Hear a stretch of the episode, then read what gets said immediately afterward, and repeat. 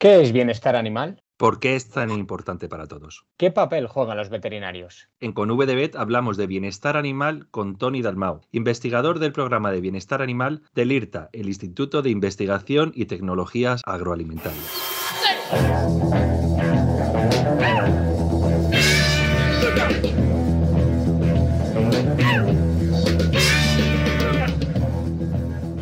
Según datos del Eurobarómetro, el 94% de los españoles consideran importante o muy importante proteger el bienestar de los animales en las granjas.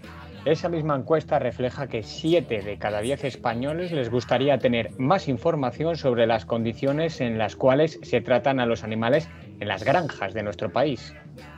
Desde hace años, legisladores, veterinarios, investigadores, organizaciones y ganaderos trabajan codo a codo en el desarrollo e implementación de las normativas de bienestar animal, un tema que en los últimos meses ha saltado al foco mediático. El bienestar animal es un tema complejo que abarca distintas dimensiones, desde la científica a la ética, pasando por la cultural, social, política o económica. Por ello, en ConVDBet hoy hemos quedado con Tony Dalmau para resolver algunas dudas que están presentes en la opinión pública. Investigador del programa de bienestar animal del IRTA, el Instituto de Investigación y Tecnología Agroalimentarias, Dalmau es licenciado en veterinaria por la Universidad Autónoma de Barcelona Realizó su tesis doctoral en comportamiento social, comportamiento de alimentación y selección de hábitat en ungulados salvajes. Además, es diplomado europeo en bienestar animal, ética y leyes. Ahí es nada. Tony, bienvenido a ConVDBet. Muchas gracias.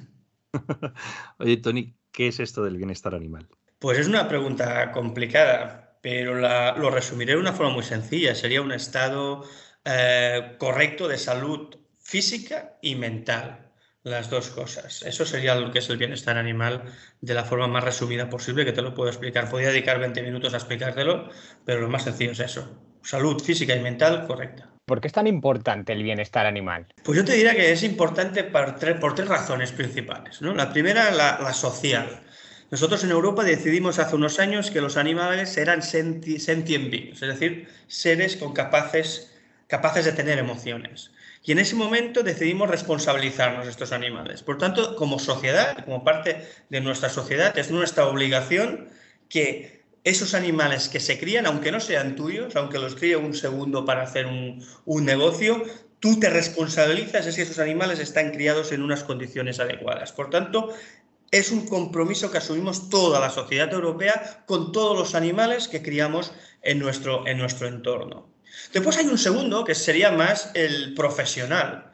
Es decir, un animal que no, mm, que no está bien, que no está bien adaptado a su entorno, tendrá costes energéticos. Y estos costes energéticos harán que ese animal no funcione correctamente, no produzca lo que tiene que producir, sea más ineficiente. Entonces hay una parte del bienestar animal más de herramienta de gestión ¿de acuerdo? Que es esa parte más profesional que también es importante tenerla en cuenta. Es decir, para un ganadero, el bienestar animal es una herramienta para que la, ganadería sea más eficiente, para que el animal funcione mejor y para que todo el sistema sea mucho más sostenible.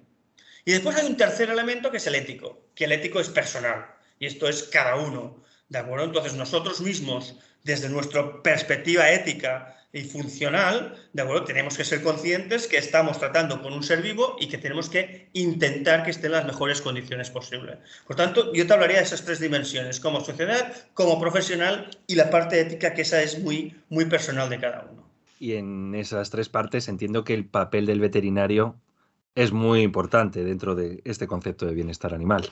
Claro, el veterinario al final tiene una función primordial porque es la persona que se ha formado para entender a ese animal. Es decir, muchas veces hablamos de empatizar, ¿no?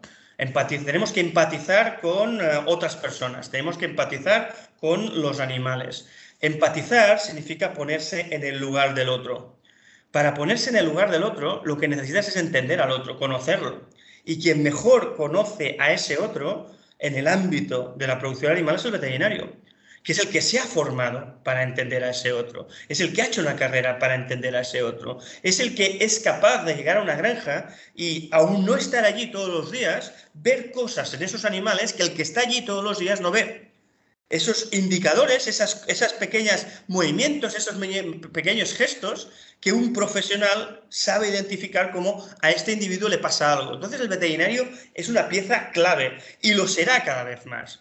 Es decir, el veterinario veréis que tendrá que hacer el salto que ha hecho la medicina humana. La medicina humana hace unos años atrás era básicamente una medicina de salud física. Y con los años ha ido teniendo cada vez mayor importancia la salud mental hasta el punto que hoy en día entendemos que la salud mental es seguramente tan o más importante que la salud física. Los veterinarios también harán ese salto.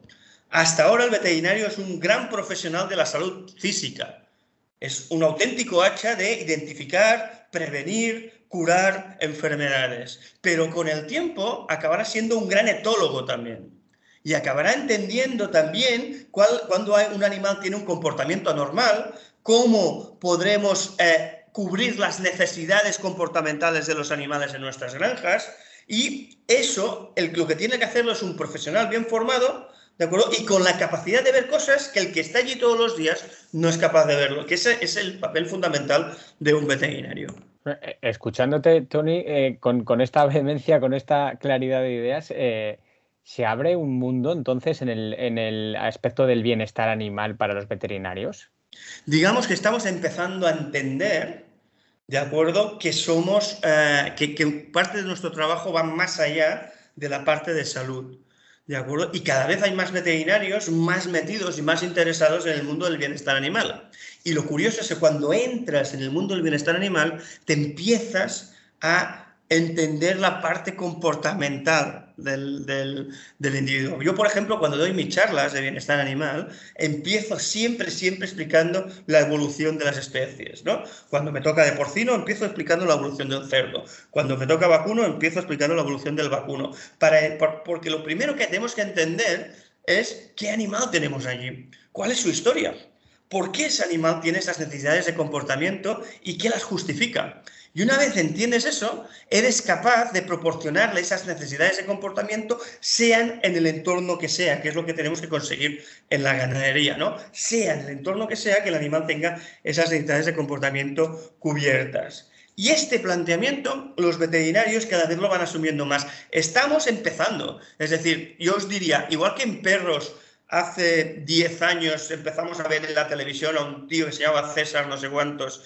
que nos empezaba a explicar cómo era el comportamiento del perro. Y hoy, un sábado cualquiera, ves cuatro o cinco programas de tíos hacen exactamente lo mismo y te empiezan a hablar de la etología. Y resulta que te vas a una clínica y tienes un etólogo, cuando hace 15 años a nadie se le planteaba que el animal pudiera tener problemas de, de comportamiento, que el perro pudiera tener problemas de comportamiento, y hoy todo el mundo asume que puedo tener un perro que puede tener una ansiedad por separación y que eso tiene un tratamiento y que hay un tío, un veterinario experto que puede tratar eso, con los años en la producción animal nos pasará algo parecido. Tendremos personas, de acuerdo, que sean expertas en a conductas anormales, en intentar ayudar a animales que tienen problemas concretos, y eso pasará, ¿de acuerdo? Y es un proceso en el que en pequeños animales igual estamos más avanzados, en grandes irá viniendo poquito a poco. Y las facultades en eso también tendrán un papel muy importante. ¿Cómo se aplica el bienestar animal? Si vamos directamente a qué tipo de herramientas, ¿qué,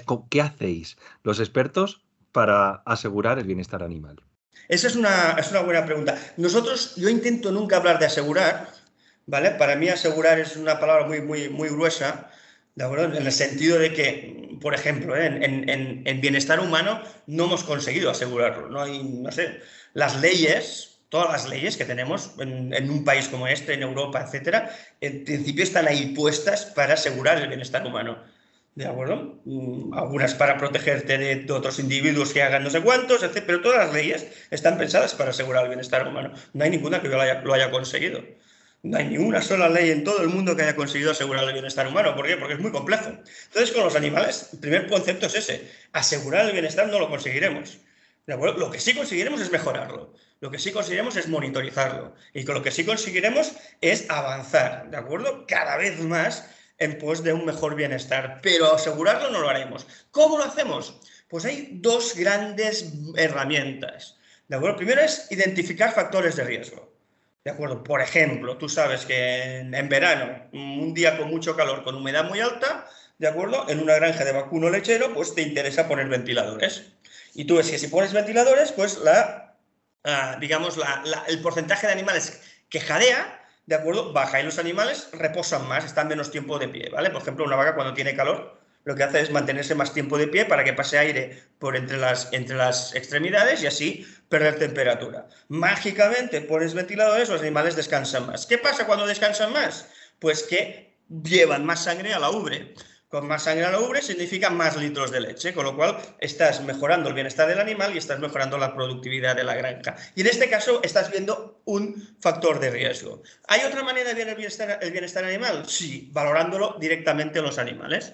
Por ejemplo, porcentaje, lo que decíamos, ¿no? Porcentaje de animales que están jadeando, o porcentaje de animales que se están peleando porque están compitiendo por un bebedero, o porcentaje de animales con cojeras, o con eh, descargas vulvares, o descargas oculares, o descargas no sé cuántos, porcentaje de animales que. Eh, mm, o, tiempo que tarda un animal en tumbarse, que parece una estupidez, pero una vaca, si tarda más de 6 segundos en tirarse al suelo, en caerse, bueno, en, tumbarse, significa que algo, algo va mal. Normalmente tarda entre 3 y 5 segundos. ¿Vale? Por tanto, hay muchos indicadores de bienestar animal que podemos utilizar. Y los dividimos en estos dos grandes bloques. Factores de riesgo en el que no evalúas el bienestar animal, solo evalúas qué hay en el entorno que pueda producir una mejora o un empeoramiento del bienestar de los animales, o las medidas de bienestar animal que te dan una idea de cuál es el resultado de esas medidas, ¿no? de esos factores de riesgo en, los propios individuos. Y jugando con las dos herramientas, puedes llegar a mejorar las condiciones de vida de estos animales en las, granjas. ¿Y qué son los certificados de bienestar animal que hoy vemos en, muchos anuncios en la televisión, en muchos, en muchos sitios, el certificado animal, esos certificados que garantizan el bienestar animal? Pues los certificados de bienestar animal, al final, nacieron en Reino Unido. ¿no? Los primeros que sacaron certificados de bienestar animal fueron los ingleses. Y lo sacaron como una herramienta. Una herramienta que lo que hace es comunicar al consumidor con el productor. Se dieron cuenta que solo con legislación no conseguían mejorar lo suficiente las cosas, pero que si daban la oportunidad al consumidor de tener productos con valores de bienestar más altos, este consumidor era capaz de traccionar al, ganadero hacia mejores estándares de bienestar animal. Tenemos que tener en cuenta una cosa, ¿vale? El ganadero es el primer interesado en tener altos estándares de bienestar animal.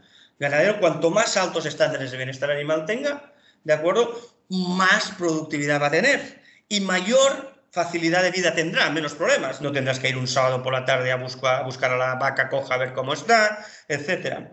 El problema limitante que tienen ellos es la parte económica, es decir, tú a medida que vas implementando mejoras en bienestar animal, esas mejoras requieren un coste. Hay una primera fase en la que ese coste ya lo cubre el animal, es decir, el animal como te va a producir mejor, pues ya, te lo, ya lo recuperas por ahí. Pero llega un momento en que el, el potencial genético del animal llega a un tope ¿de acuerdo? En el que ya no es capaz de devolvértelo. Y por tanto, eh, ahí los costes empiezan a sobrepasar la capacidad del animal para devolvértelos.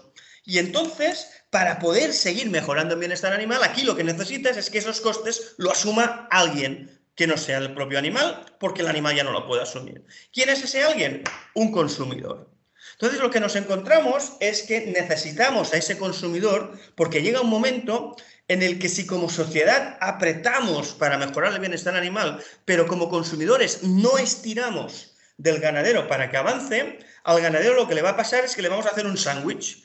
Tenemos a un consumidor que va a precio y por tanto es inamovible, no va a moverse ni un céntimo en lo que va a escoger porque él va a precio, y tenemos a una sociedad que lo que quiere es avanzar en bienestar animal. Y en medio está un, un, hay un ganadero que le hacen un sándwich. ¿De acuerdo? Por tanto, ¿Cuál, es, ¿Cuál sería, debería ser el gran objetivo de los certificados de bienestar animal? Desencallar esto, ayudar a que el consumidor con su elección, ¿de acuerdo?, pueda tirar de las mejoras en bienestar animal. Has dicho, hemos dicho antes que el bienestar animal no se puede garantizar. En un certificado de bienestar animal tampoco se puede garantizar. El que te diga garantizo el bienestar animal o no sabe de lo que habla o te está mintiendo, porque no se puede garantizar el bienestar animal. Lo que sí puedes garantizar es que hay una mejoría en bienestar animal. ¿De acuerdo? Y esa mejoría tiene que ser continua. De tal manera que las mejorías que hoy en el año 2022 vamos a aplicar a estas granjas para ayudar al ganadero a tirar para adelante van a ser distintas y van a ser menores que las que vamos a pedir en 2030 o en 2040. De tal manera que los certificados de bienestar animal también tienen que servir, ¿de acuerdo?, para que el consumidor se sienta parte de todo este proceso. Es decir, oye, mira, ahora vamos a mejorar en esta dirección.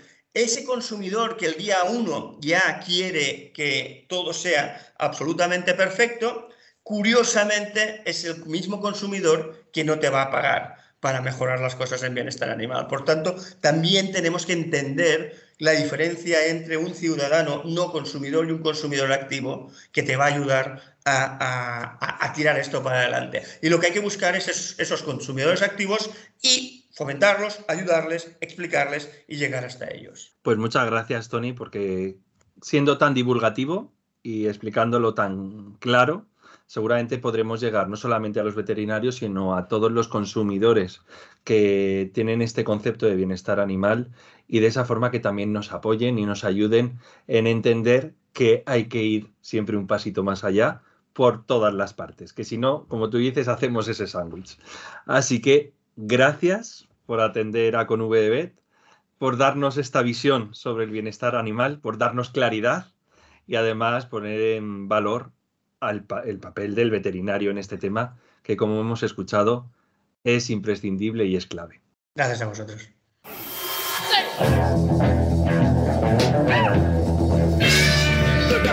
Pues nada más, nos escuchamos pronto en el próximo con VDB. Así que un saludo de Alberto Fernández. Y de Antonio Álvarez. Hasta la próxima, adiós.